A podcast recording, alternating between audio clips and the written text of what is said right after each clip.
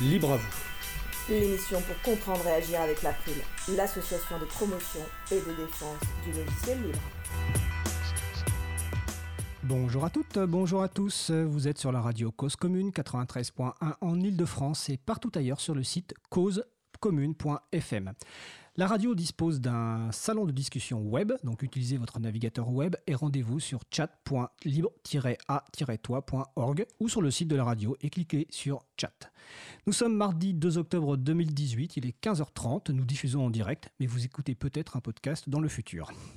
Donc soyez bienvenus pour cette nouvelle édition, la cinquième de Libre à vous, l'émission pour comprendre et agir avec l'April, l'association de promotion et de défense du logiciel libre. Je suis Frédéric Couchet, le délégué général de l'April, et j'ai mon collègue Étienne Gonu qui est évidemment avec moi. Bonjour Étienne. Bonjour Fred. Et je présenterai après nos autres invités pour l'émission du jour. Donc le site web de l'April c'est april.org, april.org, et vous y retrouverez une page consacrée à cette émission avec tous les liens et références utiles, les détails sur les pauses musicales et toute autre information utile en complément de l'émission. Donc n'hésitez pas à nous faire des retours pour indiquer ce qui vous a plu, mais aussi des points d'amélioration. Et je vous souhaite, nous vous souhaitons une excellente écoute. Alors on va passer au programme du jour. Euh, nous avons le plaisir d'avoir euh, par téléphone Laurence Compara, qui est euh, adjointe accès à l'information et libération des données publiques, utilisation et diffusion des logiciels libres, administration générale à la ville de Grenoble, et qui est également présidente de l'association Open Data France. Donc bonjour Laurence. Bonjour. Nous avons également en studio donc euh, ben, Xavier Berne, journaliste au célèbre site d'actualité et d'enquête Next Impact, qui traite à la fois d'informatique mais aussi de l'actualité politique et juridique liée à l'informatique. Donc bonjour Xavier. Bonjour. Nous avons enfin Tanguy Morlier, alors membre du collectif Regard Citoyen, dont le but est de proposer un accès simplifié au fonctionnement de nos institutions démocratiques à partir des informations publiques. Et Tanguy est également un ancien président de l'April et toujours membre de l'April. Bonjour Tanguy. Bonjour. Ensuite, nous aurons par téléphone Béatrice Jean-Jean, qui est chargée de communication donc à l'ADULACT, donc Association des développeurs et utilisateurs de logiciels libres pour les administrations et les collectivités territoriales. Elle nous parlera du label Territoire numérique libre. Ce sera aux alentours de 16h15, 16h30. Et ensuite, après ça, notre, mon collègue Étienne Gonu fera un point sur, le, bah, bien sûr, sur la directive droit d'auteur l'actualité euh, suite au vote au Parlement européen qui a eu lieu le 12 septembre dernier. Tout à fait. Mais tout de suite, place au premier sujet, collectivité et données publiques ouvertes, et ce, à quelques jours de l'entrée en vigueur de nouvelles obligations euh, concernant les données publiques pour les administrations et les collectivités. Alors je vais faire une courte introduction, évidemment après je vais passer la parole aux experts et aux expertes que nous avons invités. Euh, donc l'open data pour euh, données ouvertes est une démarche qui vise à rendre les données numériques accessibles et utilisables par tous et toutes. Un cadre juridique définit les informations qui peuvent être rendues publiques et celles qui ne le peuvent pas. Une donnée ouverte peut être reproduite par une collectivité, une administration ou même une entreprise. Elle est diffusée selon une méthodologie et une licence ouverte garantissant son libre accès et sa réutilisation par tout le monde, sans restriction technique, juridique ou financière.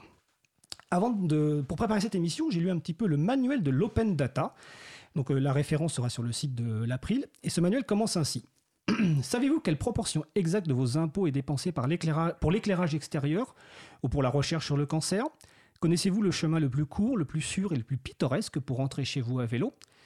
Et savez-vous ce que contient l'air que vous allez respirer sur ce chemin? Où pouvez-vous trouver les meilleures opportunités d'emploi dans votre région ou le nombre le plus important d'arbres fruitiers par personne? À quel moment est-il possible d'influencer des décisions sur des sujets qui vous intéressent et à qui s'adresser? Les nouvelles technologies rendent possible la mise en place de services répondant à ces questions. La plupart des données nécessaires pour répondre à ces questions sont générées par des entités publiques. Cependant, ces données nécessaires ne sont pas souvent disponibles dans un format simple à utiliser.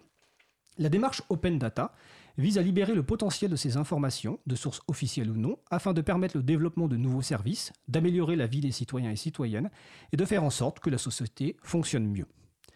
La notion de données ouvertes, et plus spécifiquement de données publiques ouvertes, existe depuis plusieurs années déjà. L'open data a, commencé à gagner en visibilité en 2009 avec les initiatives de plusieurs gouvernements, États-Unis, Royaume-Uni, Canada, Nouvelle-Zélande, pour ouvrir leurs propres données publiques. Et comme le précise le site Regard Citoyen, la France entre progressivement dans la danse, notamment grâce à des initiatives de citoyens et citoyennes et de localités.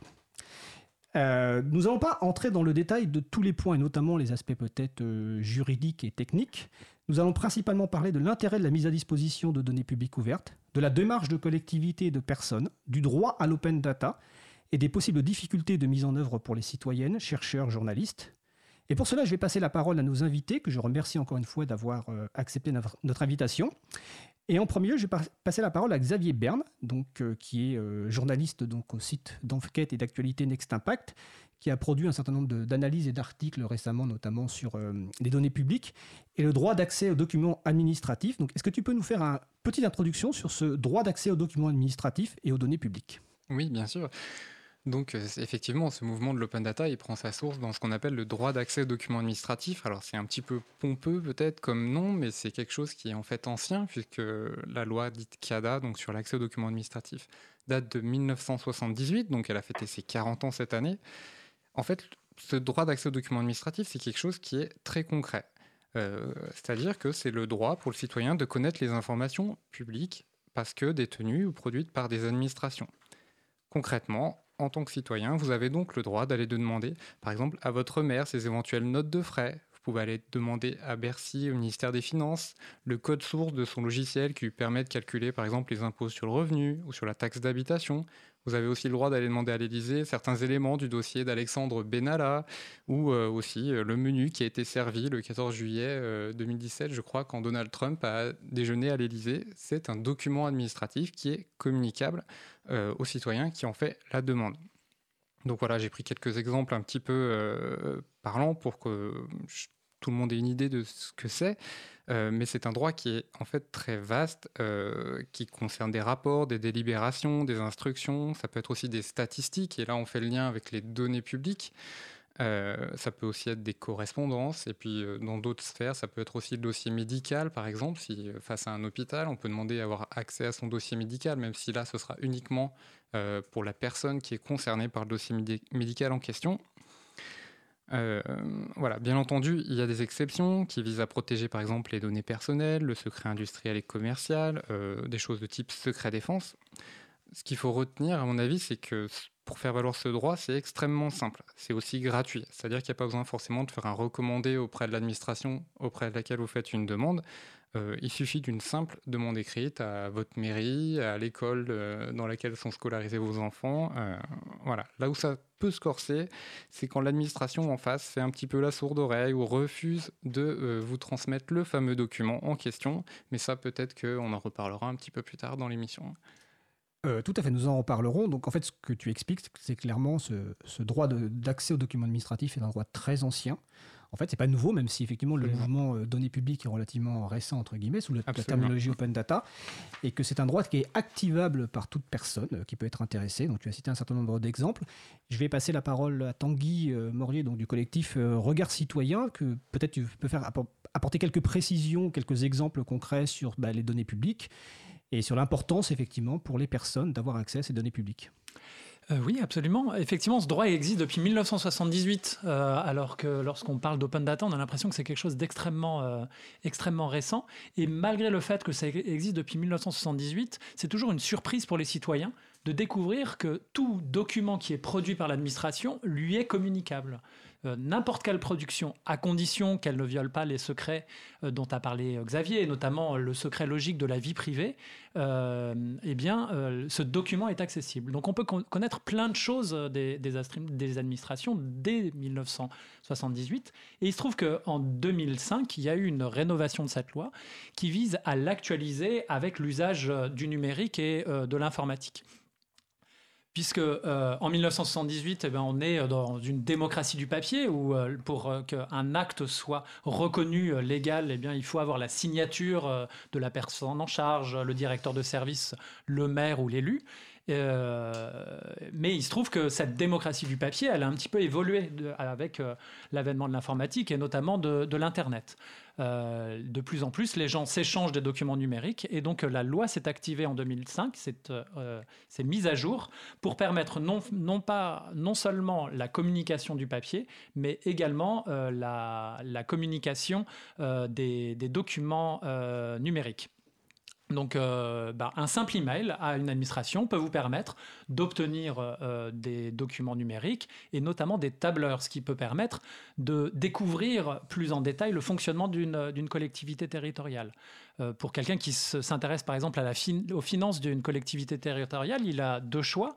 aller consulter en mairie ou sous la forme d'un PDF un rapport de plusieurs centaines de pages avec des très beaux camemberts euh, qui permettent de connaître l'usage de l'usage euh, des données publiques ou demander le tableur de l'ensemble des, dépenses de la commune pour pouvoir connaître tout le détail et la finesse de l'exécution des, budgets euh, des différentes communes. Donc c'est ce que permet cette rénovation de la, de la loi de 1978 en 2005 et euh, ce qui a permis de pouvoir euh, lancer euh, le mouvement de l'open data, c'est-à-dire que des citoyens qui, découvrant des données numériques sous la forme de tableurs notamment, eh bien vont penser ou vont avoir l'idée de réutilisation qui soit utile pour leur vie ou utile pour leur connaissance de la, de la vie publique. C'est le cas, par exemple, dans l'association euh, de Regard Citoyen que je représente, où on s'est passionné pour la vie parlementaire et grâce à l'extraction de données euh, issues du site de l'Assemblée nationale, on a pu faire un site qui s'appelle nosdéputés.fr, qui permet de, savoir ce que font les parlementaires à l'Assemblée nationale. Et euh, on a également fait un site qui s'appelle nosfinanceslocales.fr, qui représente sous la forme graphique des données comptables des différentes collectivités.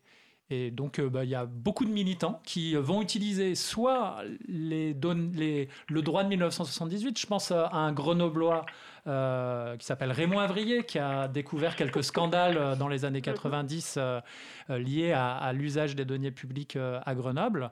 Et un peu plus récemment, il avait demandé les marchés publics des sondages de l'Élysée, ce qui lui a permis de découvrir le, ce scandale qu'on appelle aujourd'hui les scandales des sondages de l'Élysée, où on s'est aperçu qu'il y avait de la surfacturation sur, des, sur, ces, sur ces sondages. Donc parfois, et c'est d'ailleurs assez souvent le cas euh, lorsqu'on s'intéresse à ces problématiques-là, un certain nombre de, scandales de la vie publique sont découverts grâce à, cette loi qui euh, donne énormément de pouvoir aux citoyens. Alors, merci Tanguy. En plus, tu, nous, nous, fais les enchaînements en parlant de Grenoble, mais vu juste avant de passer la parole à Laurence Compara pour montrer que nous sommes vraiment en direct et nous sommes en interaction avec les personnes qui nous écoutent, Mario Dill, sur le salon euh, web de la radio, nous fait remarquer qu'il ne faut pas employer le mot camembert, mais il faut plutôt parler de graphique en secteur, car sinon les Italiens diront des parmesans. Et il faut savoir que Mario Dill habite en Italie, donc voilà. Ah euh, d'accord, bah, merci Mario Dill, parce qu'effectivement j'ai cet abus de langage. Voilà, donc je fais remonter effectivement cette information. Et donc évidemment, on va passer maintenant la parole à, à Laurence Compara, donc qui est en direct de Grenoble. Euh, donc Laurence Compara, vous êtes donc adjoint au maire de la ville de Grenoble, notamment en charge de la libération des, données publiques. Alors il serait intéressant évidemment d'avoir euh, le point de vue de la collectivité, parce que là on a entendu le point de vue bah, du, journaliste qui recherche de l'information, mais qui est aussi évidemment un, citoyen, le, point de vue du, collectif Regard Citoyen. Donc quel est le point de vue donc, de, la, collectivité par rapport à cette euh, démarche d'open data, donc à la fois par rapport aux obligations légales, mais aussi tout simplement dans la dynamique de mettre à disposition des données publiques ouvertes à chacun et chacune euh, c'est extrêmement intéressant sur le principe, euh, même si ce n'est pas forcément simple à mettre en œuvre. Euh, ça a été rappelé en introduction, il y a une nouveauté maintenant réglementaire en France, qui est l'obligation pour les villes de plus de 3500 habitants de rendre public l'ensemble des données dont elles disposent sous forme numérique. Donc inutile de dire que c'est assez énorme comme, euh, travail euh, et que ça va demander un petit peu de temps pour que tout le monde se mette en ordre de marche. Mais ce qu'il faut noter, c'est que par rapport à la loi CADA dont il a été question, c'est qu'on change complètement la perspective. La logique de la loi CADA, c'est moi, individu, j'ai le droit de demander à l'administration et celle-ci a l'obligation de me répondre. Et elle me répond à moi individuellement. Maintenant, moi, administration, j'ai l'obligation de mettre à disposition sans attendre qu'on me le demande et à tout le monde les informations dont je dispose. Donc c'est un changement de perspective qui est extrêmement intéressant, mais qui est de l'ordre du choc culturel pour nos institutions. Euh, il a été dit que même dans la, logique loi CADA, ce n'était pas forcément toujours facile. Renverser complètement cette relation à, la société extérieure, hein, citoyens, citoyennes, journalistes, chercheurs, etc., etc. c'est pas c'est pas anodin. Là où c'est intéressant, c'est que du coup, c'est aussi un outil au service de la transformation de nos collectivités. Au-delà de l'intérêt dont il a été question sur la transparence de la vie publique, euh, sur le fait que les données qu'on va rendre publiques, elles peuvent servir aussi à développer des services sur nos territoires, euh, il y a aussi cette idée que aujourd'hui, on est sollicité, on nous demande des choses. Ça demande du temps de travail à nos services, à nos agentes, à nos agents. À partir du moment où c'est librement disponible et librement réutilisable, ce temps de travail dans nos institutions, on peut le consacrer à autre chose. Donc il y a une phase de montée en puissance sur cette ouverture des données publiques, mais c'est à terme une meilleure qualité de service public pour tout le monde et une meilleure utilisation, entre guillemets, euh, de, notre force de travail, euh, des, compétences de nos agentes et nos agents, euh, qui peuvent se concentrer sur la qualité du service rendu, avec un dispositif qui automatise autant que faire se peut le fait que les données qu'ils produisent dans le cadre de leur travail sont immédiatement et librement disponibles. Donc un, flux de données en fait automatisé qui euh, est un, plus pour tout le monde. Et donc c'est la démarche qui est mise en œuvre, je suppose, à, Grenoble euh, depuis donc 2014, si je me souviens Voilà, tout à fait. Donc nous, nous avons souhaité euh, politiquement en 2014 rentrer dans ce régime, dans ce régime de l'open data par défaut avant même que ça soit une obligation légale, puisque ça arrive là dans les, jours qui viennent, qu'on rentre formellement, réglementairement dans ce régime de l'open data par défaut ce qu'il faut comprendre plus comme un point de départ que comme un point d'arrivée. Hein. Je l'ai dit, c'est un gros travail pour nos institutions. Mais voilà, effectivement, euh, on a eu une double démarche euh, à Grenoble. D'une part, ce régime de l'open data par défaut, euh, et d'autre part, une démarche mutualisée entre la ville de Grenoble, la métropole grenobloise et son syndicat mixte des transports en commun avec cette idée que, vu du territoire, vu des utilisateurs, des utilisatrices, que ce soit la ville, que ce soit la métro, que ce soit une autorité de transport, que ce soit une autre commune, que ce soit l'État, que ce soit la région, etc., qui produisent la donnée, finalement, je m'en fiche un petit peu. Ce qui m'intéresse, c'est de la voir. Et si non seulement, euh, ok, elle est disponible, mais je ne sais pas vraiment où, il faut que je fouille un peu de partout, euh, il faut que je sache que les données de la météo, c'est l'État, euh, que les données des entrées au musée, c'est la ville, mais que la maison de la culture, c'est la métropole, ça devient quand même très compliqué. Et donc cette idée d'avoir une démarche de territoire avec un, point d'entrée unique sur lequel l'ensemble des données du territoire pourrait, pourrait être disponible. Alors ça, c'est la philosophie. Hein, euh, et là, ben, on monte progressivement en puissance euh, en récupérant des données que l'État collecte de son côté qui concernent notre territoire, euh, en élargissant la démarche à d'autres communes du territoire, etc., etc. Et la philosophie est vraiment celle d'avoir une démarche centrée vers les gens qui ont besoin de cette donnée-là. En n'oubliant pas que nos propres administrations peuvent faire partie des réutilisateurs des données.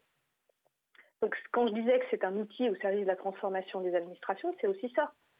Aujourd'hui, il y a énormément de données qui passent d'administration en administration. Il y a énormément de données qui sont saisies 3, 4, 5 fois au sein de nos administrations. Le fait de l'avoir disponible librement, ça nous sert à nous aussi. Tout à fait. D'accord. Euh, vous avez parlé du changement à venir, en tout cas de, de, la date du 7 octobre 2018. Je vais peut-être repasser la parole donc à, à Xavier Berne pour qu'il explique un petit peu le contexte euh, du 7 octobre 2018 qui fait suite donc à la loi République numérique euh, mhm. du 7 octobre 2016. Donc, Xavier, est-ce que tu peux expliquer un petit peu effectivement cette notion d'open data par défaut qu'a évoqué euh, Laurence Compara Absolument. Donc en fait, par rapport au droit CADA sur l'accès aux documents administratifs, historiquement, le citoyen fait une demande en face, l'administration répond donc à la demande en lui fournissant le document ou les données sollicitées. Là, avec la loi numérique qui a été votée euh, il y a deux ans, et donc il y aura ces deux ans dimanche 7 octobre, euh, l'administration a des obligations de mettre directement à la disposition des citoyens sur Internet certains documents administratifs. Donc c'est une obligation qui est progressivement entrée en vigueur. Et euh, là, le 7 octobre, c'est donc la dernière pierre un petit peu de l'édifice euh, qui, euh, qui, sera construite. Et donc là, les administrations, soit pour les collectivités, donc c'est à partir de 3500 habitants, et pour, sinon pour toutes les autres administrations, il faut qu'il y ait au moins 50 agents ou salariés. toutes ces administrations-là devront obligatoirement mettre en ligne leur base de données. Donc c'est une notion qui euh, est, peut-être un peu imprécise. Euh, voilà, je pense qu'on sera amené à en rediscuter dans les, mois à venir euh, sur après le, périmètre de qu'est-ce qui est vraiment une base de données, parce que je pense que des bases de données, les administrations en possèdent énormément. et donc il y a des bases de données. Et la deuxième chose qui devra être mise en ligne, ce sont les données présentant un intérêt économique, social, sanitaire ou environnemental. Là aussi, c'est pareil, on sait exactement ce qu'il va y avoir derrière très concrètement comme type de données. Euh, ce qui est peut-être à craindre, c'est que finalement, c'est les administrations elles-mêmes qui vont définir ce que c'est. Et du coup euh, derrière un petit peu le citoyen euh, va avoir du mal à rétorquer à dire ah bah moi j'aurais préféré ça ça à mon avis à mon sens ce serait plutôt une donnée à intérêt économique ou environnemental voilà, et il y a une dernière petite chose aussi qui, devront, qui devra être mise en ligne, ce sont les, les règles en fait euh, qui, composent les algorithmes qui servent à prendre des décisions individuelles. Par exemple, la taxe d'habitation, là, on commence à la recevoir, elle est prise à l'aide d'un algorithme. Théoriquement, euh, à partir de dimanche, l'administration fiscale devrait mettre en ligne un document qui explique euh, quelles sont les principales règles de fonctionnement de cet algorithme qui sert à calculer la taxe d'habitation. Tu dis normalement. les algorithmes, en l'occurrence. Oui, les algorithmes. Euh, ça dépend aussi de décisions locales, euh, puisqu'on est sur la fiscalité locale dans cet exemple. Euh, oui, oui, c'est vrai. Oui, ok. Donc les algorithmes, effectivement. C'est, avec une carte qui est, en l'occurrence pour, pour les finances locales, la, la, la carte euh, qui définit la, hum, la qualité d'un bâtiment, euh, puisque euh, les, les, taxes sont, sont basées sur. Cet impôt est basé sur la définition et l'âge du bâtiment dans lequel on habite. il faut savoir que cette, cette carte n'est pas accessible aux citoyens. Bercy, pour l'instant, refuse de la rendre publique. Sur la valeur locative. La valeur locative, voilà, excuse-moi, de, des, des, bâtiments, et que sans doute, effectivement, grâce à à ces obligations, on va pouvoir faire avancer euh, des, thèmes qui, pour l'instant, sont assez obscurs euh, en matière de, de, deniers publics. Bah, on sait quand même qu'elles ne sont pas du tout à jour. Hein. Elles datent des années 70, ces bases locatives. Et qui, voilà, qui sont mis euh, avec le quotidien actuel. Voilà. Donc ça peut être intéressant effectivement de le rendre un peu public et d'aller creuser un peu plus parce que c'est quelque chose qu'on a vraiment du mal à faire évoluer. Et d'ailleurs, c'est ce qui est très intéressant euh, quand on, discute avec des, administrations, c'est que euh, d'un point de vue du, citoyen, c'est totalement anormal que cette information ne soit pas accessible. Euh, et les administrations, sachant qu'il y a beaucoup de problèmes à l'intérieur, disent ah ben non, je peux pas la rendre publique parce qu'on va découvrir qu'il y a des problèmes. Or, cette carte, tout le monde est d'accord qu'il y a des problèmes dessus. et que justement, si on commence à la rendre publique et à montrer les détails de la vie administrative, je pense que les citoyens seront plus compréhensifs sur euh, des éventuelles erreurs ou des incompréhensions que euh, si on reste dans, dans de, de l'obscurantisme à ne pas avoir du tout accès à l'information publique. Parce que cette carte est mise à jour localement, donc il se trouve que pour un certain nombre de citoyens français, cette carte euh, correspond à une réalité territoriale, même s'il est vrai que pour la majorité des citoyens, elle est totalement, elle est totalement pas du tout à jour. Alors, puis, euh, euh, euh, je voulais rebondir effectivement là-dessus et je crois que le regard citoyen nous, l'a bien rappelé tout à l'heure. il y a un moment, de toute façon, vouloir cacher la donnée comme on cache la poussière sous le tapis, ça ne fonctionne pas. Aujourd'hui, les citoyennes et les citoyens se donnent les moyens d'aller la récupérer, de la consolider, de la rendre publique. tout le travail qui a été fait sur nos députés.fr, c'est typiquement ça. L'Assemblée nationale ne voulait pas fournir les détails des votes, pas de problème, on le reconstitue il y a un moment, euh, voilà, il y a de la force de frappe aussi. S'il y a de l'envie en face sur un territoire, il y a aussi de la force de frappe. Euh, et il y a un moment, euh, ça sert à rien. De la politique de l'autruche, elle ne tient plus. Au-delà du fait qu'elle n'est pas acceptable sur le principe, elle est même plus efficace. Donc il y a un moment, on arrête de mettre de l'énergie et essayer de cacher les choses. on les rend publiques et on en fait un véritable outil au service du pilotage des politiques publiques. Et c'est sûr que c'est sans doute que ce que l'open data va, va dans, son second temps, en fait, on vit un petit peu le, second temps de l'open data. On a eu des, mm. des, communes qui se sont prévalues d'être un peu pionnières, comme euh, euh, Rennes et sa métropole, mais qui ont en fait plutôt utilisé l'open data comme un gage de modernité euh, sur le plan de la communication. Sans vraiment changer les usages. Donc les responsables de la communication de Rennes refusaient de, de rendre public des données à fort valeur politique, par exemple, parce que eux, ils voulaient simplement des, des trucs qui brillent. on rentre sans doute dans un deuxième temps maintenant, et notamment avec l'entrée en vigueur de l'open data par défaut, où j'ai entendu dire que ça maintenant s'appelait open data par principe. Visiblement, ce serait plus apprécié des administrations, ce, ce, nouveau terme. Dans, une, dans ère de la contribution où euh, les, citoyens et l'administration euh, vont pouvoir ensemble gérer euh, un bien commun, un, service public. Je pense au, projet OpenStreetMap que nos auditeurs connaissent peut-être. qui. Est-ce que tu peux présenter OpenStreetMap? Bah ouais. Pour ceux qui ne connaissent faire pas. ça, absolument. OpenStreetMap, c'est un super projet. C'est le Wikipédia de la cartographie. Euh, il se trouve qu'il y a des gens qui sont passionnés par leur territoire et qui euh, euh, dessinent des cartes pour expliquer là où ils vivent. Et les initiateurs du projet OpenStreetMap se sont dit bah, pourquoi pas faire une base de données mondiale de l'ensemble des cartes que chacun peut dessiner chez soi. Et donc, il y a un logiciel qui est accessible à tout le monde sur le site openstreetmap.org.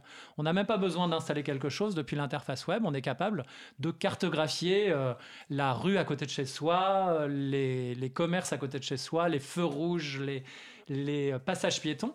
Et une activité qui était euh, dans l'imaginaire collectif réservée à j'ai oublié euh, cette, euh, ce service public national. Des cartographes, des topographes. Voilà. L'hygiène. voilà. Et que lorsqu'on connaît un petit peu le, fonctionnement des, des, des, collectivités territoriales, on s'aperçoit qu'en fait, il y a des cartographes dans chacune des collectivités qui dupliquent l'hygiène.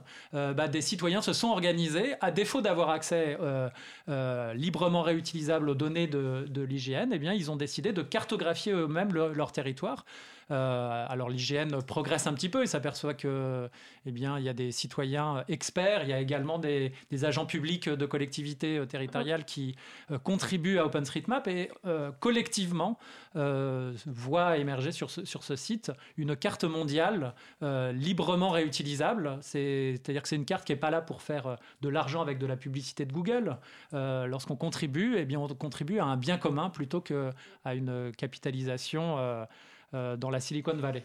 Et donc en fait, ce que tu expliques en fait, c'est qu'on est au début finalement, enfin au début, parce qu'OpenStreetMap, ça date depuis quelques années quand même, mais au démarrage finalement d'une société de la contribution où les personnes, les citoyens et citoyennes ne sont pas simplement des usagers d'un service public ou autre, mais peuvent contribuer. Et finalement, ce qui est faisable par des grandes entreprises peut être fait par un réseau de citoyens et citoyennes, et que c'est encore plus efficace et que surtout c'est pérenne.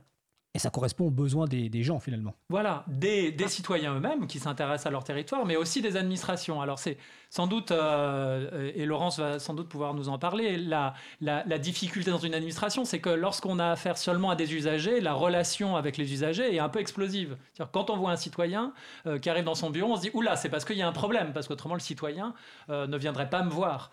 et donc il y a un, système de, de défiance qui est en place dans un certain nombre d'administrations, et toute la difficulté de faire migrer euh, de l'usager au contributeur et donc de voir comme bienveillant, euh, avec un regard bienveillant, les citoyens qui viennent dans le bureau pour euh, éventuellement pointer une, petite erreur qu'on peut corriger collectivement, soit parce qu'ils s'intéressent tout simplement au travail des agents publics. Alors, merci encore Tanguy pour cette nouvel enchaînement. Effectivement, on va passer la parole à Laurence Compara pour qu'elle nous parle un petit peu notamment de l'association Open Data France et ensuite nous ferons une petite courte pause musicale pour permettre de, souffler. Donc, Laurence Compara, effectivement, vous êtes présidente euh, de l'association Open Data France. Donc, euh, qu'est-ce que c'est que cette association et que fait-elle par rapport effectivement à cette problématique, euh, enfin ces enjeux de données publiques et de collectivité? Donc Open Data France, c'est une association qui accompagne, regroupe, représente les collectivités locales qui se lancent dans l'open data.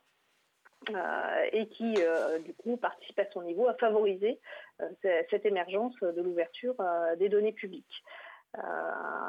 Parmi les projets phares qu'on a pu conduire, notamment dans le cadre de la loi pour une république numérique, donc il y avait cette nouvelle obligation qui est apparue dans la loi de l'open data par principe, effectivement, qui est peut-être plus élégant.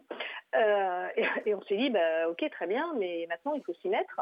et comment est-ce que les communes vont s'y prendre? Donc il y a eu tout un travail sur l'année 2017 qu'on a appelé Open Data Local, qui était du transfert d'expérience en fait entre les pionniers qui ont été évoqués, qui, avaient déjà fait de l'open data, qui avaient un peu essuyé les, plâtres, hein, qui avaient pu tester aussi ce qui marchait, ce qui ne marchait pas, les difficultés internes et les, difficultés de relation avec le territoire éventuellement.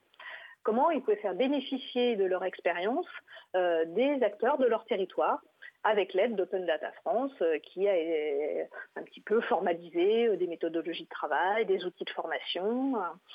Et puis on a également réfléchi, euh, et ça peut répondre à, une problématique qui a été rapidement évoquée tout à l'heure, à euh, finalement quelles sont les données que j'ai et quelles sont les données qu'il faut que j'ouvre, par quoi est-ce que je démarre?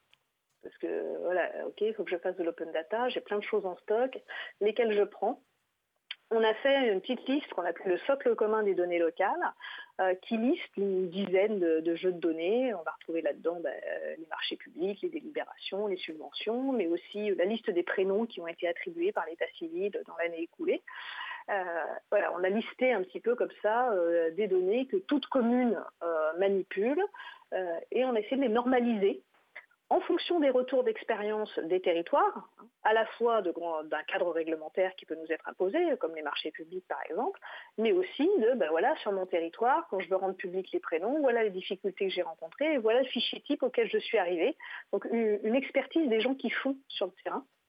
Et ça fait un petit kit de démarrage en quelque sorte. Vous voulez démarrer, bah écoutez, vous ne prenez pas trop la tête, piochez donc euh, dans, cette liste de données et, démarrez, euh, démarrez par ça. Et puis retournez-vous vers euh, vos voisins sur votre territoire qui ont déjà fait de l'open data euh, et, qui peuvent, euh, et qui peuvent vous aider. Ça, c'était le gros travail de l'année dernière et puis qui doit continuer. Et puis il y en a un autre qui est intéressant également, c'est l'Observatoire de l'open data territorial, qui justement essaie de regarder un petit peu, ok, on a cette obligation, mais à quel point est-ce que les territoires arrivent à la remplir? Et donc, on a mis en place un observatoire qui est à la fois quantitatif et qualitatif, c'est-à-dire qu'il va compter euh, les communes, les régions, les départements, les communautés d'agglo, les métropoles qui font l'open data par rapport au nombre qui sont censés le faire d'après la loi. Euh, combien de données elles ont libérées, quelles sont les données qu'elles ont libérées, etc. Et puis des choses un petit peu plus qualitatives, euh, avec des questionnaires en direction de, ces collectivités sur bah, quelles sont les difficultés que vous avez, est-ce que la question des données personnelles, c'est quelque chose auquel vous êtes confronté régulièrement, comment j'anonymise un fichier, voilà, ce, genre de remontée pour avoir un peu une, vue consolidée euh, de l'état de l'open data en France. Alors là, on parle uniquement de l'open data dans les collectivités locales. Euh, c'est la mission étalable du gouvernement qui euh, accompagne les services de l'État, donc les grandes administrations, les ministères et, les, décentralisations régionales et départementales dans les territoires. Donc voilà, tout, ce travail d'Open Data France pour, pour une meilleure dynamique collective à l'échelle nationale.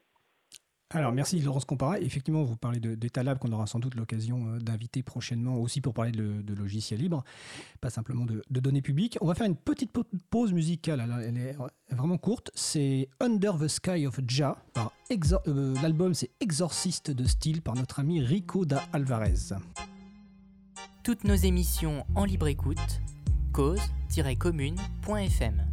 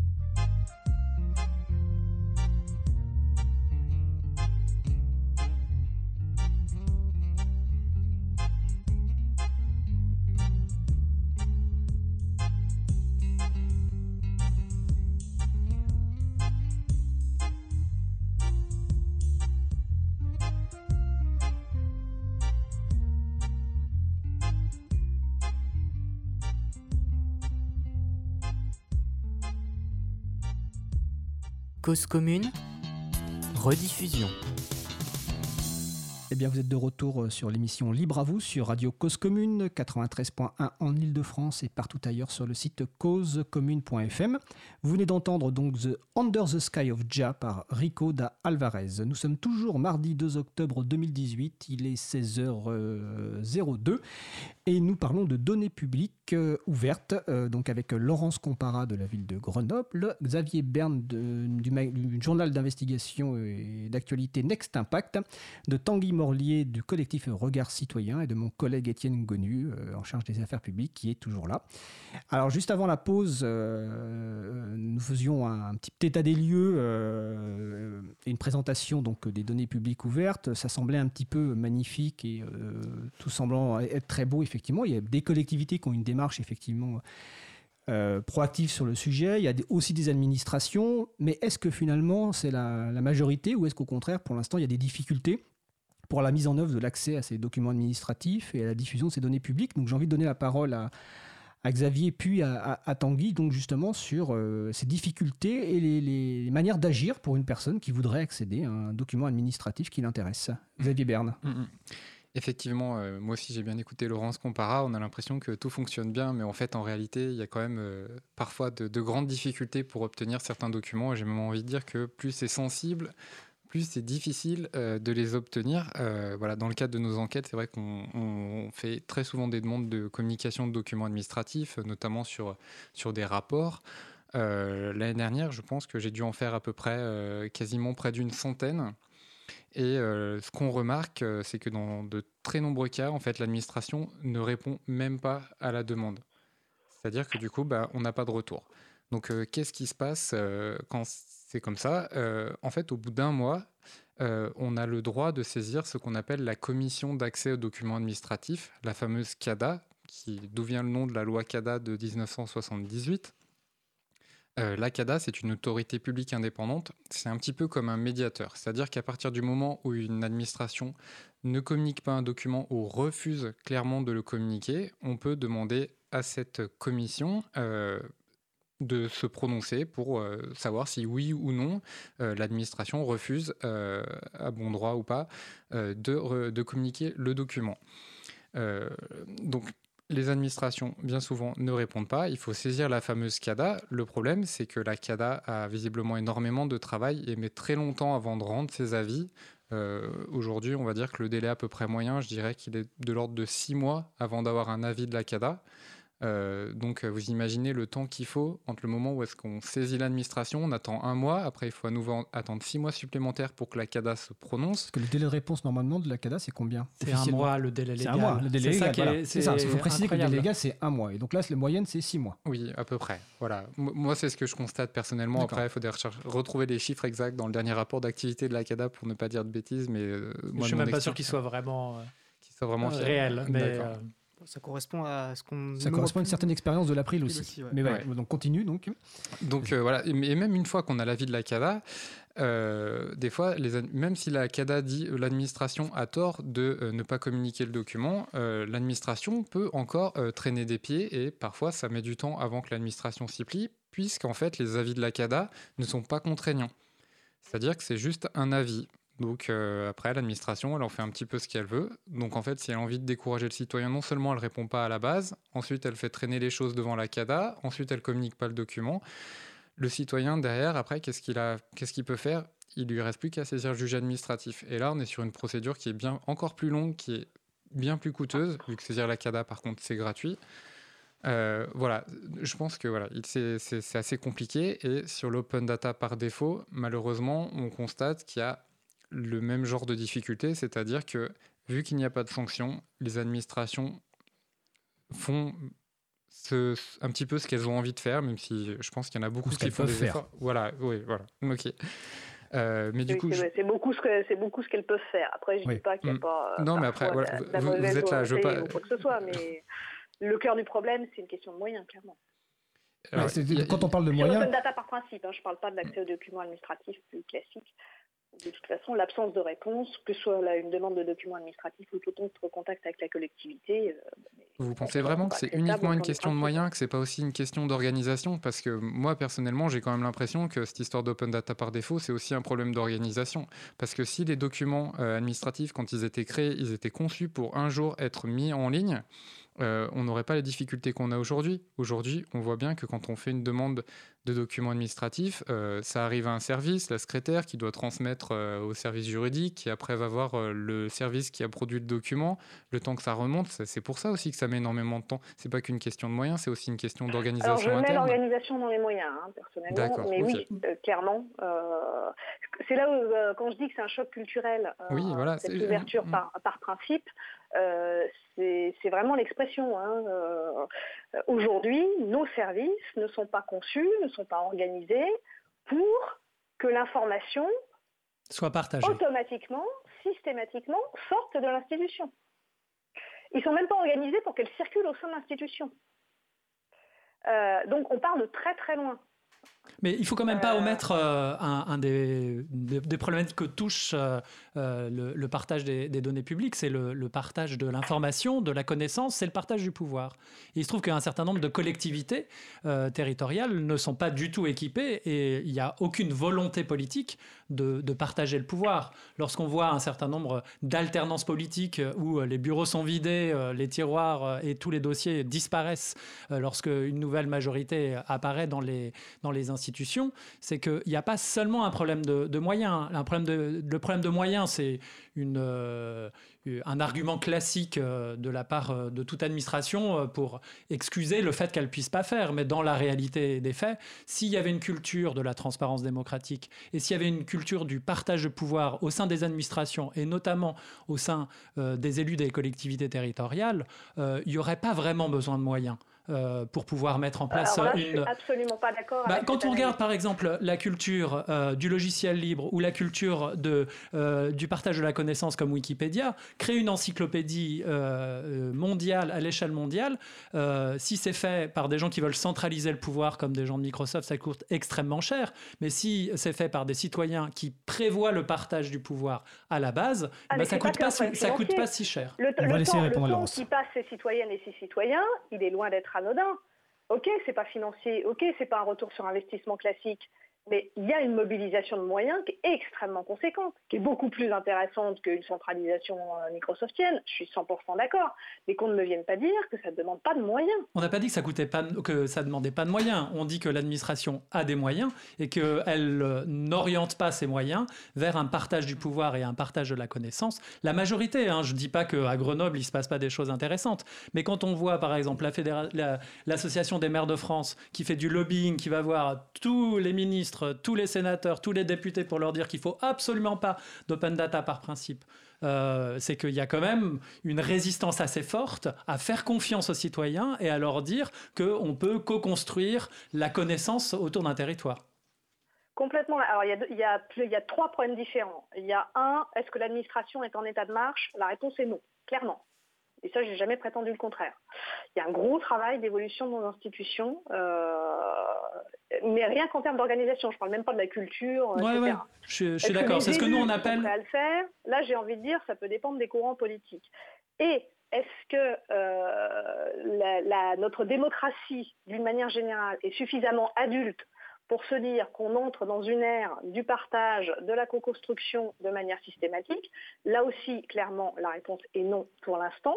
Par contre, tout aussi clairement, et en tout cas euh, moi et mes collègues euh, à Grenoble, on le ressent très fortement sur le terrain, euh, la plupart des élus, beaucoup les institutions, sont très en retard par rapport aux citoyennes et aux citoyens sur ces questions-là. excusez-moi l'expression, mais on se fait pousser au cul là-dessus. Et c'est très bien.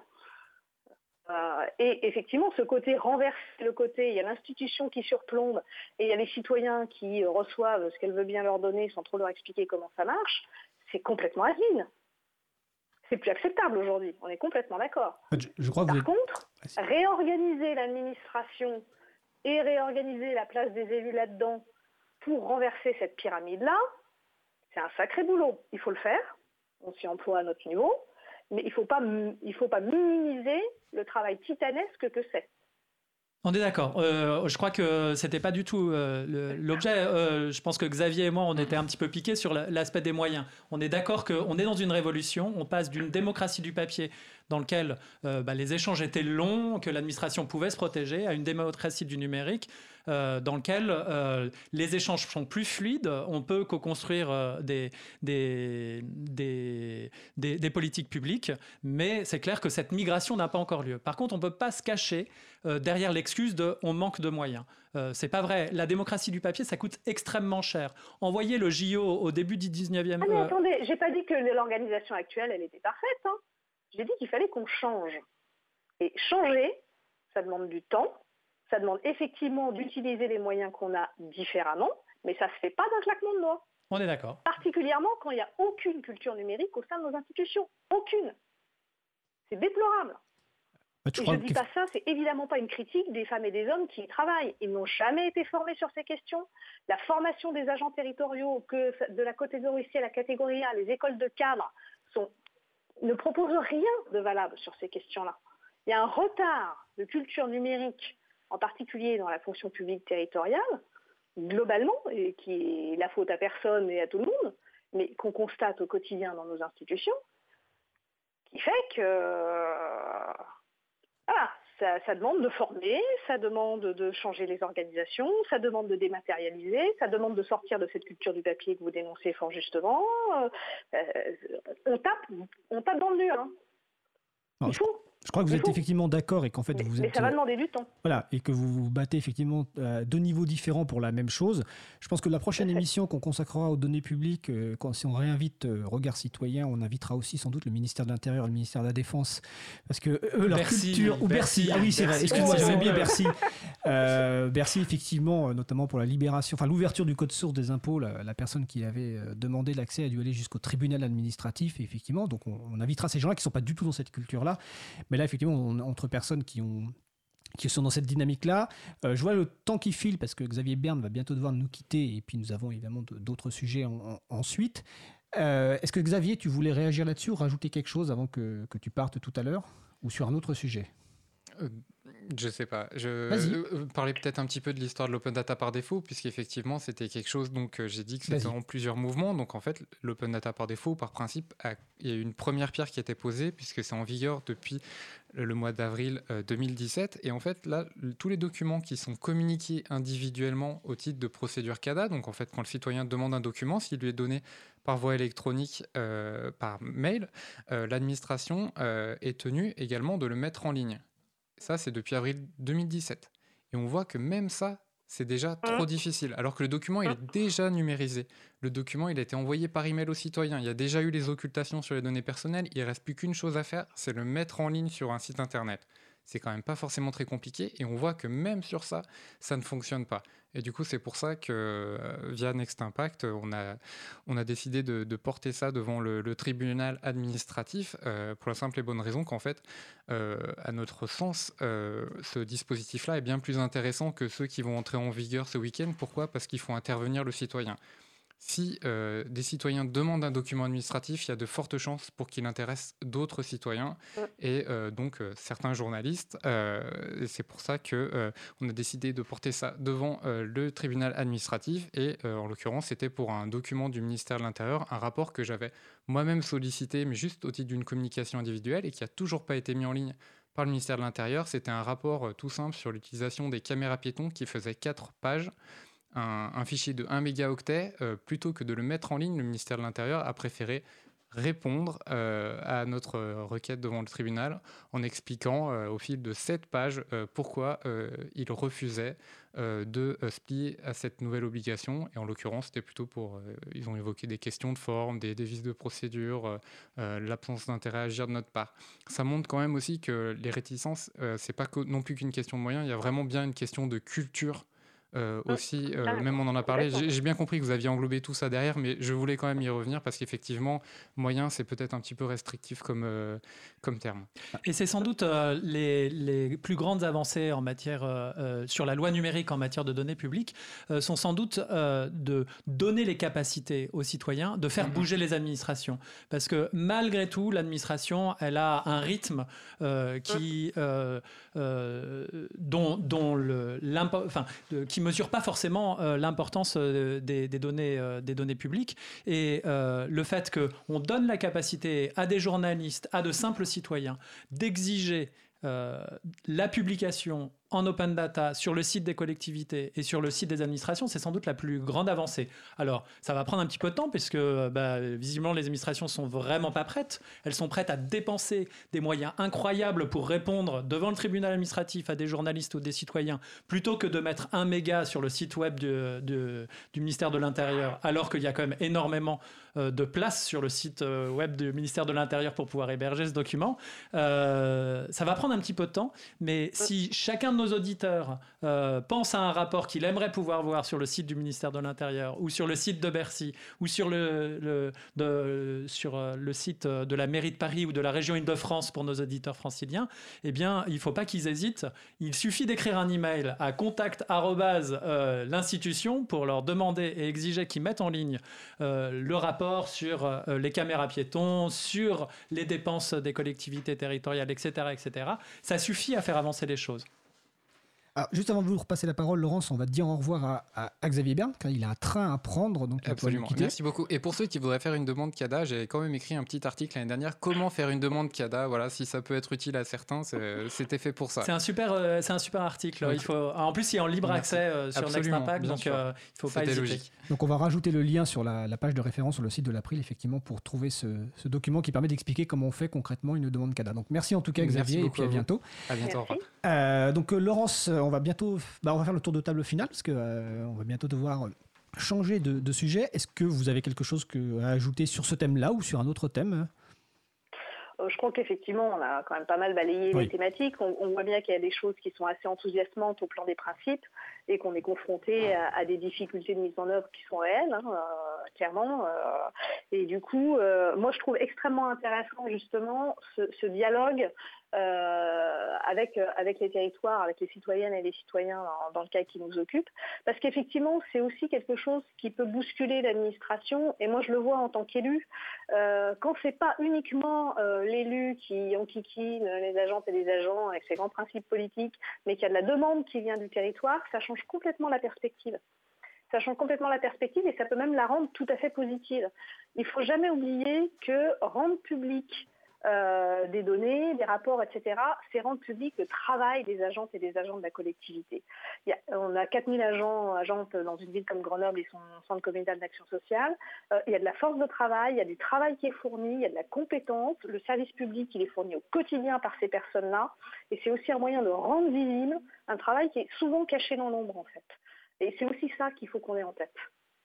Merci Laurence. Tanguy, est-ce que tu veux ajouter quelque chose? Ah bah, Je suis tout à fait d'accord. Euh, nous, notre euh, euh, Regard citoyen est né de cette découverte du travail parlementaire où on a été e-, extrêmement surpris de voir des parlementaires travailler sur des sujets aussi pointus que les, DRM ou les, les, brevets logiciels jusque extrêmement tard dans la nuit.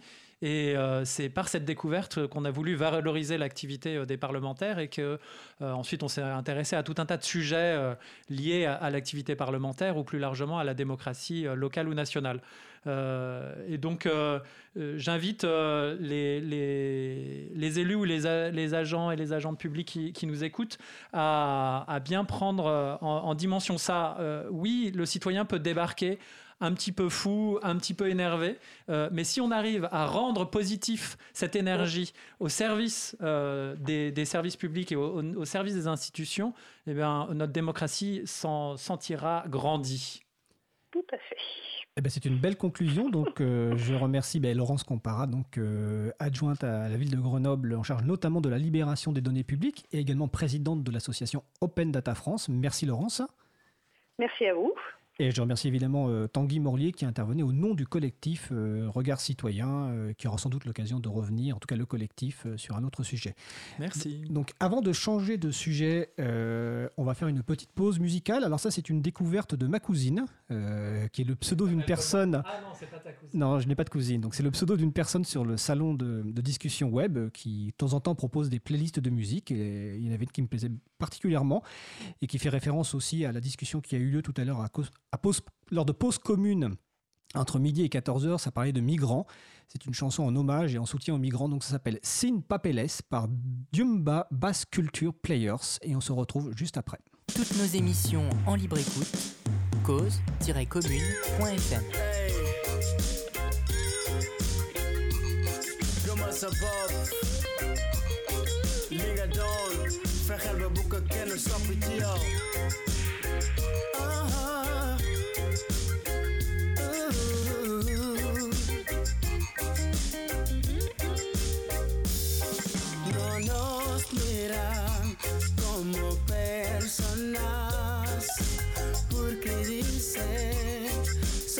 nos ilegales nos llaman los sin papeles y a nosotros no nos molesta. No hablo de mí, hablo en nombre de todos los inmigrantes. Realizan y nos meten a todos en la misma cesta. Ser unos sin papeles significa tener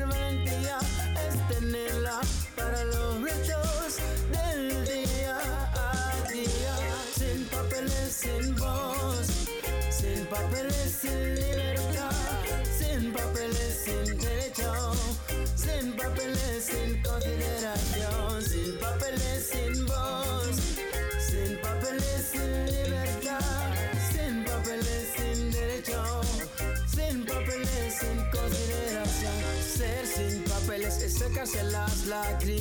Con el esfuerzo. El que no lo sabe, el porque no lo ha tenido que padecerlo. Aunque a muchos nos miran como criminales, no tienen miedo por ser inmigrante. Resulta que no hacemos daño a nadie, no queremos ver en la gente ese desprecio. Lo único que hacemos es luchar por nuestra familia. Dios creó al mundo, los seres humanos crearon frontera, pero todos somos iguales. Ah, no debemos dejar a nadie afuera. Mm, no debemos dejar a nadie afuera.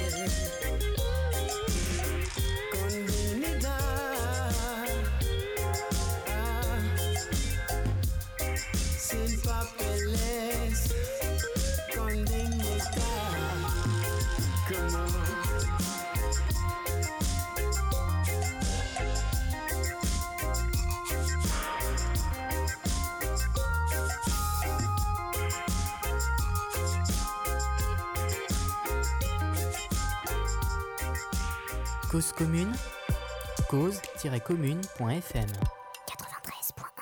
Vous êtes de retour sur l'émission Libre à vous, l'émission pour comprendre et agir avec l'April, l'association de promotion et de défense du logiciel libre. Vous venez d'écouter Sin Papeles par Diumba.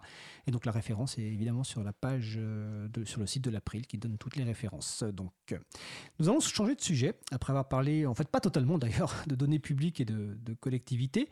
Vu que nous allons parler maintenant d'un label qui s'appelle le label Territoire numérique libre, et normalement nous avons depuis Montpellier euh, Béatrice Jean-Jean, donc par téléphone. Béatrice, est-ce que tu es là? Oui, bonjour, je suis là. Alors Béatrice, donc tu es euh, chargée de communication donc à l'ADULACT, qui est l'association des développeurs et utilisateurs de logiciels libres pour les administrations et les collectivités territori- territoriales, et tu t'occupes Tout notamment du label Territoire numérique libre. Ah bah, ma première question sera simple. Hein. Qu'est-ce que le label Territoire numérique libre? Ah alors le label Territoire numérique libre, euh, c'est un label qui a été créé en 2016 en fait pour récompenser euh, les territoires qui utilisent ou qui privilégient euh, les logiciels et licences libres dans leurs services. C'est vrai qu'à l'Adulacte, tout au long de l'année, on côtoie des collectivités qui font des efforts en ce sens, qui ont des démarches pour s'affranchir de logiciels propriétaires, qui mettent par exemple du Ubuntu dans leurs écoles, qui mettent en commun leurs moyens financiers pour développer des outils libres, qui financent des événements autour du livre comme des hackathons. Et on voulait vraiment récompenser les efforts de ces collectivités, montrer qu'utiliser du logiciel libre dans le service public, c'est une démarche qui devrait être naturelle. Euh, dans, un monde parfait, c'est vrai que tous les logiciels financés par l'argent public devraient être publiés sous licence libre. Euh, c'est un petit peu, euh, l'idée de la du lac et puis de nombreuses campagnes comme la campagne européenne Argent public, Code public. Et tout à l'heure, dans l'émission, vous parliez des, administrations. Euh, c'est vrai que les collectivités actuellement sont un petit peu dans le même processus. Euh, il y a différents rapports et directives qui les poussent vers le sens du livre, qui, dit que le livre, bah, euh, c'est quelque chose vers lequel il faut aller, mais il n'y a pas d'obligation. et donc, il est essentiel pour nous d'encourager toutes les volontés politiques qui vont dans le bon sens. D'accord. Et donc, pour une, collectivité, euh, quels sont les intérêts à, candidater à un, tel label? Alors en fait, le, label, on, l'a conçu en fait pour répondre à trois objectifs. Euh, un objectif euh, d'évaluation, de sensibilisation et de valorisation. alors la partie évaluation, mais en fait c'est vrai que le, dossier de candidature permet à la collectivité de faire un peu un état des lieux de ces usages numériques libres. Euh, donc, euh, quelle stratégie a été mise en place, où en est la migration, quelles sont les contributions de la collectivité à différents outils libres. Pour la partie sensibilisation, euh, c'est vrai qu'en fait l'usage des, logiciels libres dans une collectivité, euh, ça concerne à la fois les élus, les agents, mais aussi les, administrés. Et euh, parfois la volonté, elle vient du service informatique qui a un petit peu plus de mal à convaincre les élus, qui a envie de sensibiliser sur le point. Et puis parfois c'est au contraire la volonté d'un élu et il va falloir un petit peu faire la sensibilisation au niveau justement du service informatique ou des administrés pour leur montrer que l'argent public est bien employé. Donc voilà, et la dernière mission, c'est une mission de, valorisation, c'est-à-dire qu'une collectivité qui va candidater, elle va le faire pour faire connaître et reconnaître ses actions en matière de logiciels libres, en matière d'open data dont on parlait tout à l'heure. Et c'est un label qui permet de se démarquer. D'accord. Et donc, il y a différents niveaux de labels qui permettent justement de mesurer peut-être l'évolution de l'implication et des démarches logiciels libres et données publiques euh, dans la collectivité? Tout à fait. Hein. Le, label, comme de nombreux labels, hein, est gradé en fait de 1 à 5. Donc, euh, euh, par exemple, pour Ville euh, Fleury, on va avoir des petites fleurs. Là, c'est des copyleft. Donc, c'est gradé de 1 à 5 copyleft. Et donc, les collectivités candidates qui ont entrepris une première démarche vers le libre, ne serait-ce qu'en utilisant des premiers outils, libres sur le poste de travail, hein, il en existe de, nombreux qui sont très accessibles, obtiennent donc un minimal de niveau 1. donc, c'est le, le niveau en fait de la première reconnaissance des efforts accomplis, de la découverte, et ça va jusqu'au niveau 5, donc euh, niveau d'excellence qui n'a encore pas été atteint. Peut-être cette année, on verra. Peut-être cette année, on espère. Alors, donc, ce label est organisé euh, donc par la Dulacte, euh, mais est-ce qu'il est organisé en partenariat avec d'autres structures, avec le soutien de structures institutionnelles? Tout à fait. Donc, euh, il est organisé. En fait, il y a un comité d'orientation qui est en place, euh, donc avec la DINSIC, la Direction informatique de l'État, euh, l'April, la FUL, qui sont tous les deux des associations de défense du libre. Hein. donc, on, est, on est tous dans le même créneau, avec le pôle Akinétique, qui est un cluster de, donc d'entreprises du numérique libre, et la ville de Saint-Martin-d'Uriage, qui représente entre guillemets la, vision élue en fait hein, au sein du comité. D'accord. Akinétique, le pôle, c'est de la région de Bordeaux, si je me souviens bien. Tout à fait. Oui.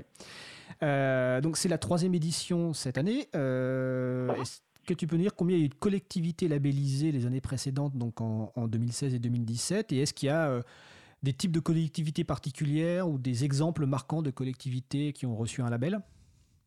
Oui, tout à fait. Alors, euh, en 2016, pour la première édition, on a eu 16 candidatures. Euh, et en 2017, on en a eu 23. Et euh, on va dire qu'en comptant les, collectivités qui ont recandidaté d'une année sur l'autre, ça fait un, total d'environ une trentaine de collectivités qui ont été labellisées en deux Donc c'est intéressant, bien sûr, on a envie de, dépasser ce chiffre cette année, on a envie de toucher de nouvelles collectivités.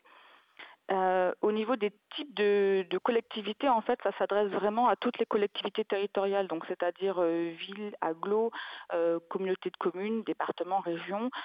On n'a pas encore eu de candidature de région, mais j'espère cette année aussi. mais on a eu trois départements, on a eu la Gironde, les Côtes d'Armor et le Rhône, qui sont déjà tous labellisés. On a eu aussi un, centre départemental d'incendie et secours en 2016. Et euh, comme exemple marquant, par exemple, l'an dernier, on a eu une petite collectivité, euh, la Devèze-Rivière, avec 220 habitants, qui a eu un niveau 3. C'est quand même euh, un beau niveau et ça prouve qu'on peut faire du libre, hein, même en étant dans une toute petite collectivité avec de petits moyens. D'accord. Et, donc, euh, comme c'est une, effectivement, un label qui est, qui est par année, donc une collectivité, d'ailleurs, je crois que tu l'as dit, qui a déjà obtenu un label, doit resoumettre une candidature en 2018 pour pouvoir recevoir un nouveau label et éventuellement changer de niveau. Oui, tout à fait. Euh, en fait, c'est vrai que une nouvelle candidature, bien sûr, c'est pas une obligation, mais c'est intéressant parce que le questionnaire, il évolue d'une année sur l'autre.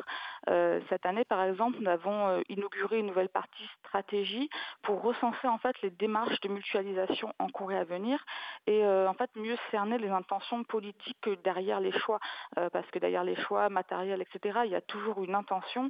Et voilà, c'était pour un petit peu mieux analyser cette stratégie mise en place sur les territoires D'accord. Donc c'est intéressant pour une collectivité de revenir, euh, ne serait-ce parce que c'est une nouvelle occasion de communiquer aussi sur les démarches qu'elle fait, euh, de mettre à jour cette information, voilà, de refaire un état des lieux.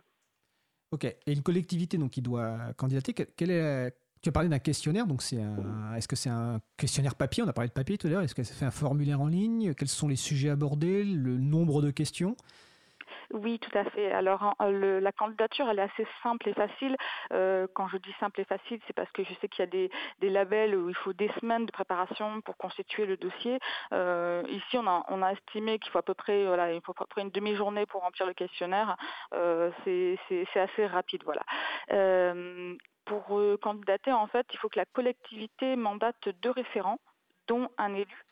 Euh, et euh, bien sûr peut préparer en amont euh, sa candidature en téléchargeant la liste des questions qui est disponible sur le site en, en version PDF pour préparer donc en, amont et ensuite elle enregistre sa candidature en ligne. On a un formulaire Framaform qui est disponible. Il y a environ une centaine de questions réparties en cinq parties donc euh, l'identification de la collectivité, la partie stratégie et mutualisation, les formats ouverts et euh, les logiciels et systèmes libres. Bien entendu, c'est la partie la plus importante où on va vraiment la faire un état des lieux et euh, une partie communication écosystème pour voir si la, ville contribue à l'écosystème au travers des entreprises, associations sur son territoire et une partie open data, hein, c'était le sujet tout à l'heure. Mmh. Donc c'est c'est relativement aisé entre guillemets à, à remplir même pour une première, euh, une première candidature. D'accord. Euh, quelle est la date limite pour candidater? Je suppose que c'est prochainement. Oui, tout à fait. Euh, les candidatures se terminent le 15 octobre à minuit. le délai, effectivement, de 15 jours est largement suffisant pour les collectivités qui découvriraient le label aujourd'hui. Il y a encore le temps tout à fait de, de candidater. D'accord. Alors donc le label, donc la date limite c'est le lundi 15 octobre. Quand est-ce que seront annoncés les, les résultats? Et la remise des prix aura lieu à Paris ou ailleurs? Ou à Montpellier peut-être. Euh, il y a eu euh, les premières euh, remises de labels qui ont eu lieu à Paris, mais cette année, voilà, on change un petit peu de, contexte et de cadre. en fait, on va annoncer les résultats en même temps qu'une remise des labels qui aura lieu à Bordeaux le 6 novembre 2018 vers 17h30, et c'est dans le cadre en fait de l'organisation de la première convention open source Beboost, qui est donc organisée cette année à Bordeaux. C'est une convention professionnelle organisée notamment par Polakinétique, par la région, etc. et il y aura le même jour euh, organiser une table ronde euh, avec des collectivités déjà labellisées qui vont venir faire part de leur expérience en fait euh, sur le terrain. Voilà, donc le 6 novembre 2018, tous les résultats seront affichés et dans, la, dans la foulée seront communiqués sur site internet, bien entendu. Donc les collectivités qui vont candidater doivent réserver déjà leur, leur déplacement à Bordeaux le 6 novembre pour recevoir leur label. Est-ce que tu souhaites ajouter quelque chose? J'ai l'impression qu'on a fait le tour de la présentation de ce label.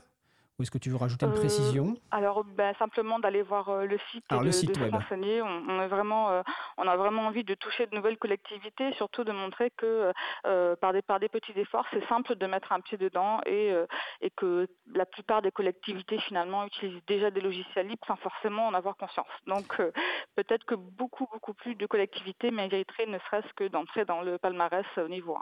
D'accord. Alors, le site web, on va le donner. hein, c'est territoire-numérique-libre.org. Euh, donc, il sera aussi sur, sur le site de l'April dans la partie référence. Donc, euh, les collectivités ont jusqu'au donc lundi 15 octobre euh, 2018, 23h59 pour candidater. L'autre date importante, donc, c'est la remise des, des labels mardi 6 novembre, donc lors de la convention Beboost euh, à Bordeaux. Donc, le site de la convention Beboost, c'est b-boost.fr. Et le site de l'Adulact, c'est bah, adulact.org avec euh, deux L pour, euh, comme logiciel libre. Euh, bah, écoute, Béatrice, euh, merci de ton intervention. Je crois que c'est tout à fait clair. Et, et j'espère effectivement qu'il y aura euh, de nouvelles collectivités qui vont, qui vont candidater à ce, à ce label et que d'autres vont évidemment gagner des, des marges dans les niveaux de label. Et donc, Tout à en- fait. Bon, merci de m'avoir reçu. eh ben, de rien, écoute, et puis au plaisir de se voir bientôt. Je te souhaite une bonne journée en tout cas. merci beaucoup. Au revoir. Au revoir. Alors, j'encourage évidemment les collectivités à aller voir le site du territoire numérique libre, mais aussi également les, autres personnes pour voir quelles collectivités euh, sont labellisées. C'est-à-dire, peut-être que vous habitez dans une collectivité qui a, qui a été labellisée. Euh, on va euh, attaquer notre dernier sujet, euh, qui est un peu un sujet un peu récurrent euh, et qui va encore nous occuper d'autres émissions, je pense, euh, on pourrait dire presque malheureusement. Oui. C'est le point sur la, la- la directive euh, droit d'auteur, donc euh, suite au vote le 12 septembre 2018 au Parlement européen. Donc Étienne est toujours là, il va pouvoir donc faire bah, un petit point sur ce qui s'est passé ce- lors de ce vote et puis ce qui va se passer dans les mois à venir. Étienne?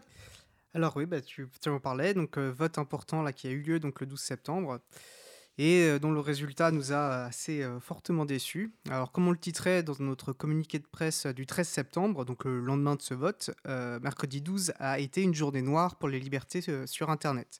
Les parlementaires européens ont adopté la proposition de directive à 438 voix contre 226, donc quand même une majorité très large. Et dans le texte qu'ils ont adopté, euh, ils ont adopté la généralisation du filtrage automatisé de l'article 13, dont on vous a déjà euh, largement parlé euh, dans nos précédentes émissions.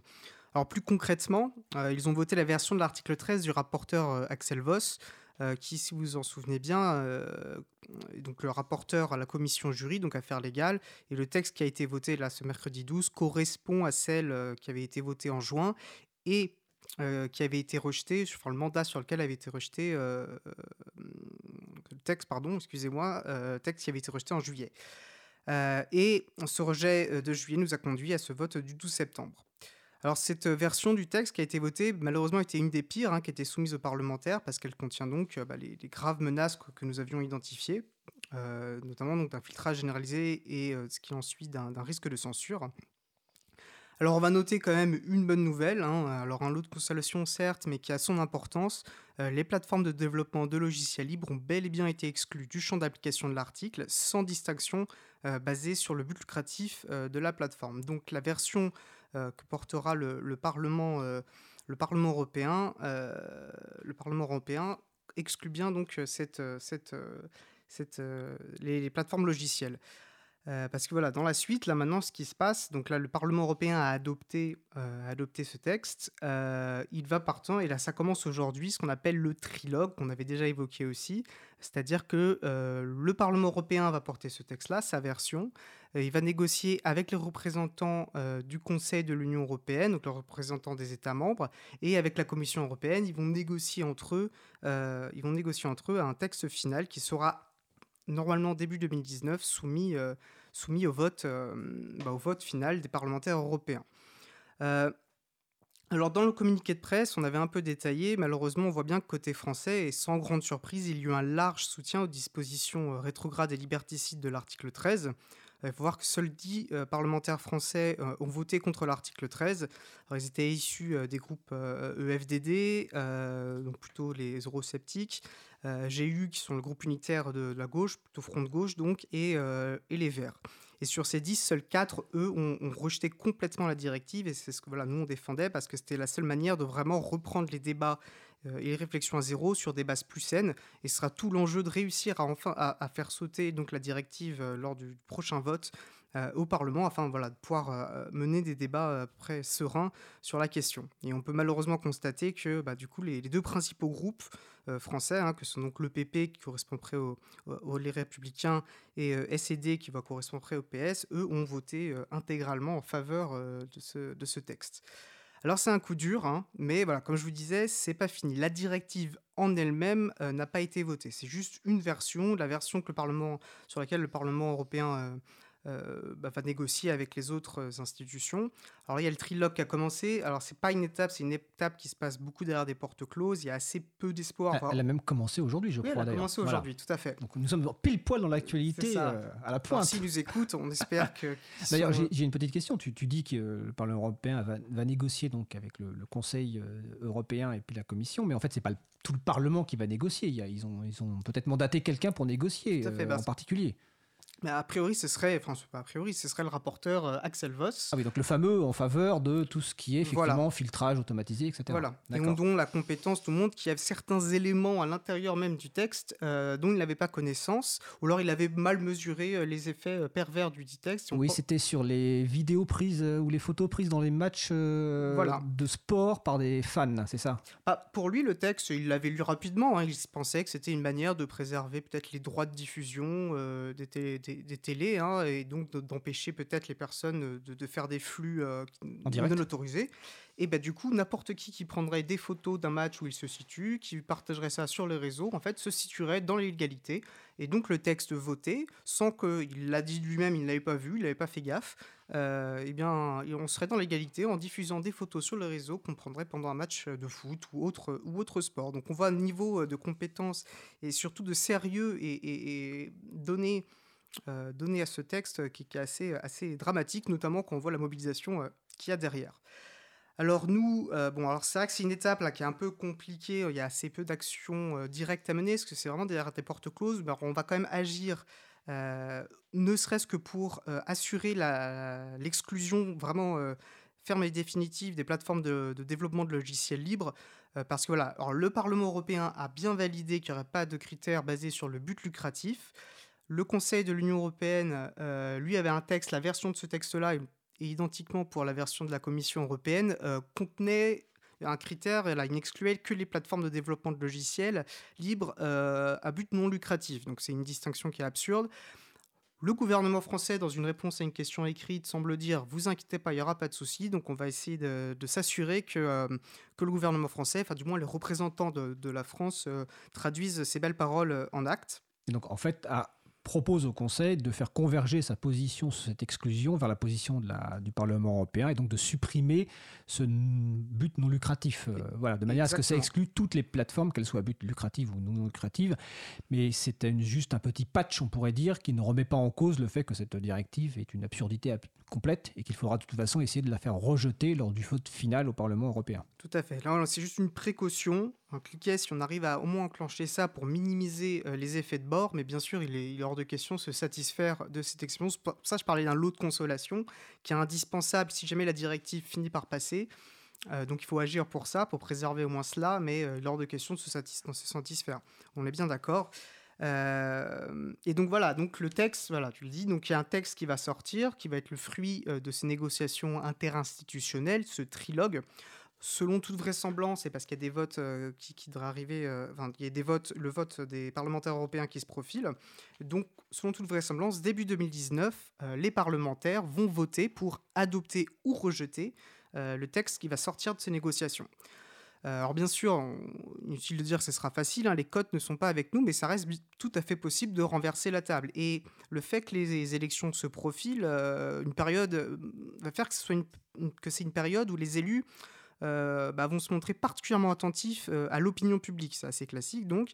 Et c'est à nous de profiter de la caisse de résonance que ça va nous offrir pour vraiment faire entendre nos voix, pour réaffirmer que nous refusons que soit inscrit dans la loi, dans la directive, dans la loi en général, le principe de filtrage automatisé des contenus, de ce que nous partageons, qu'ils ont beau avoir empilé des exceptions, qu'ils ont beau avoir mis des critères qui, soi-disant, euh, limiteraient l'impact de la directive au seul GAFA, mais on sait très bien, enfin ça ne suffit pas. On sait très bien qu'une fois qu'un principe est inscrit dans la loi, c'est qu'une question de temps avant qu'il soit généralisé. Moi, j'imagine très bien les industries culturelles revenir nous voir dix ans plus tard en disant bon, alors très bien, l'article 13 fonctionne très bien sur YouTube, mais regardez, les vilains contrevenants, ceux qui violent le droit d'auteur, utilisent les plus petites plateformes, donc il faut régler ce trou-là, il faut étendre le dispositif c'est quelque chose d'assez classique. Moi, ça m'évoque l'allégorie de la grenouille qui se laisse doucement ébouillanter.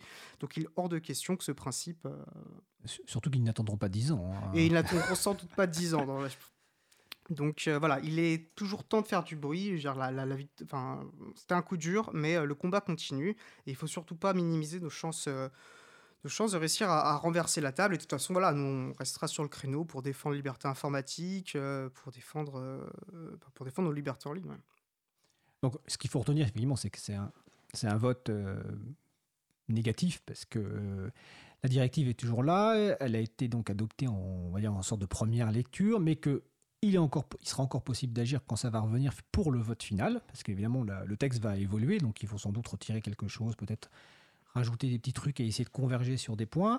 Et ça sera quelques mois des échéances européennes. Il faut rappeler qu'il y a des élections européennes en, européennes en, 2019. Donc voilà, la mobilisation n'est pas terminée. Je pense qu'on aura l'occasion de reparler de ce sujet lors d'une euh, prochaine émission. Euh, je crois que sur le site euh, saveyourinternet.eu, il y a un point de la situation. Est-ce que, est que, est que le texte final, d'ailleurs, actuellement voté, enfin le texte final, le texte voté par le Parlement européen est disponible facilement? Alors, bah, on vous a mis. Alors, facilement, alors, il faut. C'est vrai que ça, c'est une difficulté quand on suit euh, les, affaires institutionnelles au niveau de, l'Europe. C'est. Alors, ils ont tendance à mettre leur texte un peu partout. Euh, c'est. Alors, je sais pas comment ça fonctionne, mais on vous a mis le lien. Enfin, le lien sera disponible sur april.org. Euh, alors, manière, quand on lit ce texte, en, fait, ça vous propose d'un côté la version originale, c'est celle de la Commission et la version amendée, puisqu'en réalité c'est ça, du Parlement européen. Et vous pouvez voir, ça permet déjà de voir une évolution. Euh, alors la manière de le lire aussi, donc vous avez euh, une directive européenne commence d'abord par une liste de considérants, donc ça montre un peu l'intention du législateur euh, en faisant sa loi. Ça a son importance, notamment pour les interprétations des juges, si jamais quand elles pourront avoir lieu et suivi ensuite des articles, donc le dur, on va dire le, dur du sujet. L'article 13, donc étant celui qui nous pose, enfin qui, sans même si le mot n'est pas écrit dedans, qui pose très clairement le principe d'un filtrage, en, en, rendant responsable en fait euh, des acteurs, on peut les appeler hébergeurs, plateformes, services, de, appelez-les comme on veut, mais qui veulent les rendre responsables de contenus dont ils n'ont pas vocation à avoir connaissance, donc ce qui pousse à un filtrage, qui pousse à une surveillance de ce qu'on met en ligne. Et l'article 2, lui, contient euh, donc l'exception euh, pour les plateformes de développement de, logiciels libres. Donc voilà, le lien sera sur le site. et donc je pense que voilà, c'est une bonne manière aussi de s'approprier un peu, un peu le sujet, même si c'est pas des textes qui sont évidents à lire, les, elles sont assez parlantes. Euh, et, voilà, donc il sera temps, euh, début 2019, de se rappeler, euh, de, prendre contact avec nos parlementaires, de leur dire, voilà, ben, écoutez ce qu'on a à dire, de montrer qu'il y a une mobilisation, de faire du bruit, de leur faire peut-être peur par rapport aux élections à venir sur le fait qu'il y a une mobilisation citoyenne réelle et, engagée sur, sur ces questions. Bah écoute, merci Étienne. Donc, de toute façon, on reparlera de ce sujet bientôt. Donc l'émission ne se termine pas euh, tout de suite, il reste encore un petit peu de temps. Je vais en profiter, comme on est un tout petit poil en avance, je vais en profiter pour euh, euh, signaler une action qu'a menée le groupe de travail Libre Association de l'April récemment.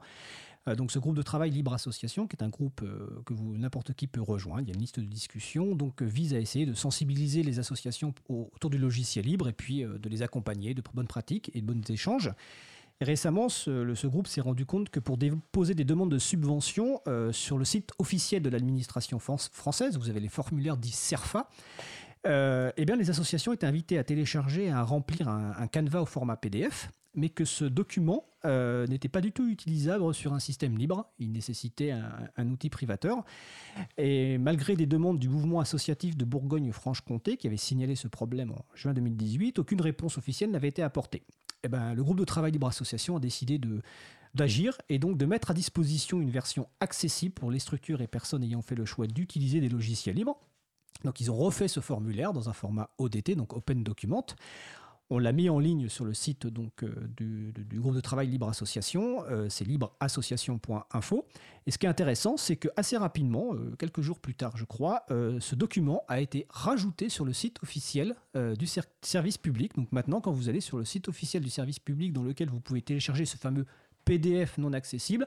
En dessous, il y a, euh, la version euh, Open Document. Donc je voulais féliciter les, membres du groupe de travail Libre Association et la réactivité aussi de l'administration d'avoir mis en ligne euh, ce texte, même s'il aurait été évidemment mieux de le mettre directement à un formulaire accessible. en tout cas, voilà, c'est un exemple de petite action Ma petite action, non pas une action très importante euh, qui prend du temps et qui a un effet euh, positif euh, immédiatement.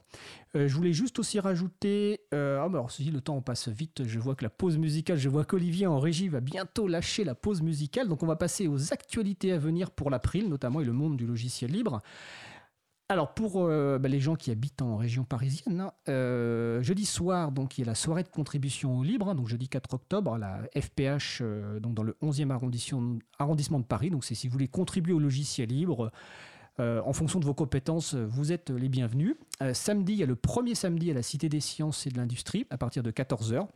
Là, c'est principalement si vous voulez suivre des conférences, vous aider à vous faire installer un système libre.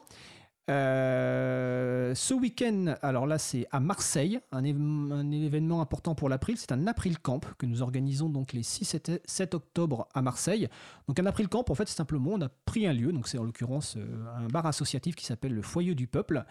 Euh, et pendant deux jours, on va être présent, donc moi je serai présent et on sera disponible pour échanger, pour travailler sur des projets de l'April, pour lancer des nouveaux projets. Donc toutes les personnes sont bienvenues, toutes les compétences sont bienvenues. Si vous voulez simplement discuter, vous pouvez passer. Il y aura un apéro le samedi soir, donc le samedi 6 euh, à partir de, 19h. Donc n'hésitez euh, surtout pas à nous rejoindre. Comme j'en suis à parler d'apéro, bah, le prochain apéro de l'April à Paris, c'est le vendredi 19 octobre, donc dans le 14e arrondissement. Euh, il y a un april, apéro April à Montpellier le jeudi 18 octobre. Alors tous ces événements que je vous annonce, évidemment, vous les retrouvez sur l'agenda du libre, hein, donc agendadulibre.org, et bien d'autres événements. Il y en a d'autres événements qui sont à venir à Paris et ailleurs. Alors si Olive avait été en, régie, j'aurais parlé de l'événement des, 8 et 9 décembre à la Cité des sciences et de l'industrie, parce qu'il paraît qu'il faut citer l'Ubuntu Party à chaque émission. J'ai entendu parler de ça lors de pause commune. Donc enfin, c'est fait. Donc voilà, donc des occasions de nous voir soit à Paris, euh, bah, soit à Marseille, soit à Montpellier. Euh, venez effectivement avec plaisir. Et puis je vais finir quand même par euh, rappeler que bah, une radio, ça a besoin d'aide financière hein, pour payer notamment euh, le matériel. Donc n'hésitez pas à faire un petit don sur le site causecommune.fm. La prochaine émission sera diffusée mardi 6 novembre 2018 de 15h30 à 17h. Donc notre émission se termine, vous retrouverez sur notre site web april.org toutes les références utiles, ainsi que sur le site de la radio Cause Commune. N'hésitez pas à nous faire des retours pour indiquer ce qui vous a plu, mais aussi des points d'amélioration. Nous vous souhaitons de passer une belle fin de journée. On se retrouve le 6 novembre et d'ici là, portez-vous portez bien. Et nous nous quittons donc en musique avec Weston de Realaz.